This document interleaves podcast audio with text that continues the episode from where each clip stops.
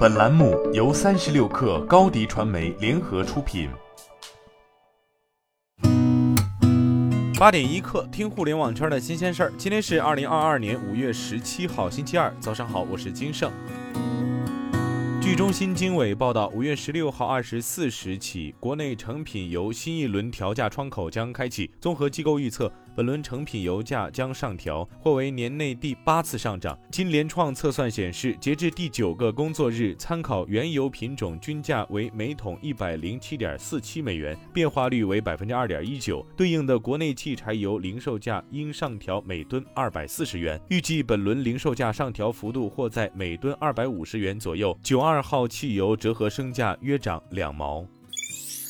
荣耀 CEO 赵明表示，目前为止，在中东、非洲、亚太、马来西亚、欧洲部分国家、拉美，荣耀已经发售 Magic 4 Pro 以及终端产品。二零二零年后有一年以上时间，荣耀在海外市场几乎无货可卖。去年年底在海外发布荣耀五十时，供应还没有完全恢复。今年将作为海外启动元年，在各个国家全面回归。但赵明也表示，荣耀仍然需要几年时间恢复海外市场的份额，而发展一定通过旗舰机引领。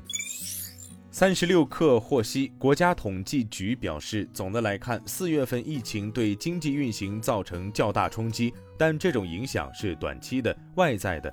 中国经济稳中向好、长期向好的基本面没有改变，转型升级、高质量发展的大势没有改变。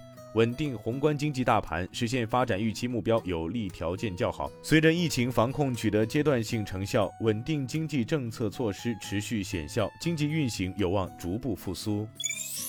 搜狐发布二零二二年第一季度财报，财报显示，一季度搜狐营收一点九三亿美元，同比下降百分之十三。彭博一致预期一点六九亿美元，其中品牌广告收入为两千四百万美元，在线游戏收入为一点五八亿美元。一季度搜狐调整后净利润九百万美元，上年同期三千七百万美元。彭博一致预期一千八百万美元。搜狐创始人、董事局主席兼 CEO 张朝阳表示，一季度得益于在线游戏业务的出色表现，集团利润超过此前指导性预期，并实现盈利。据央视新闻报道，在上海市疫情防控工作新闻发布会上，上海市副市长宗明表示。随着各项防控措施的落地实施，综合专家研判分析，上海已经明确了下一步防控工作，分为三个阶段。第一阶段，巩固清零攻坚十大行动成果阶段；第二阶段，向常态化防控转换阶段；第三阶段，全面恢复全市正常生产生活秩序阶段。六月一号至六月中下旬。在严格防范疫情反弹、风险可控的前提下，全面实施疫情防控常态化管理，全面恢复上海全市正常生产生活秩序。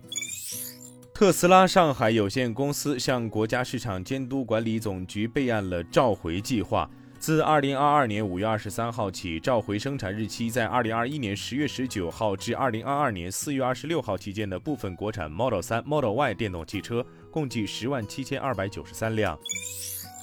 据新浪科技报道，Twitter 发言人上周四表示，除了业务关键岗位之外，该公司已经暂停了大部分的招聘工作，并正在削减其他非劳动力成本。与此同时，Twitter 消费者业务总经理凯文·贝克普尔和营收产品负责人布鲁斯·法尔克周四宣布了他们离职的消息。Twitter 没有透露招聘冻结和高管离职是与马斯克的收购有关，还是因为近期整个科技行业的形势低迷。马斯克的收购预计将于今年晚些时候完成。今天咱们就先聊到这儿，我是金盛八点一刻，咱们明天见。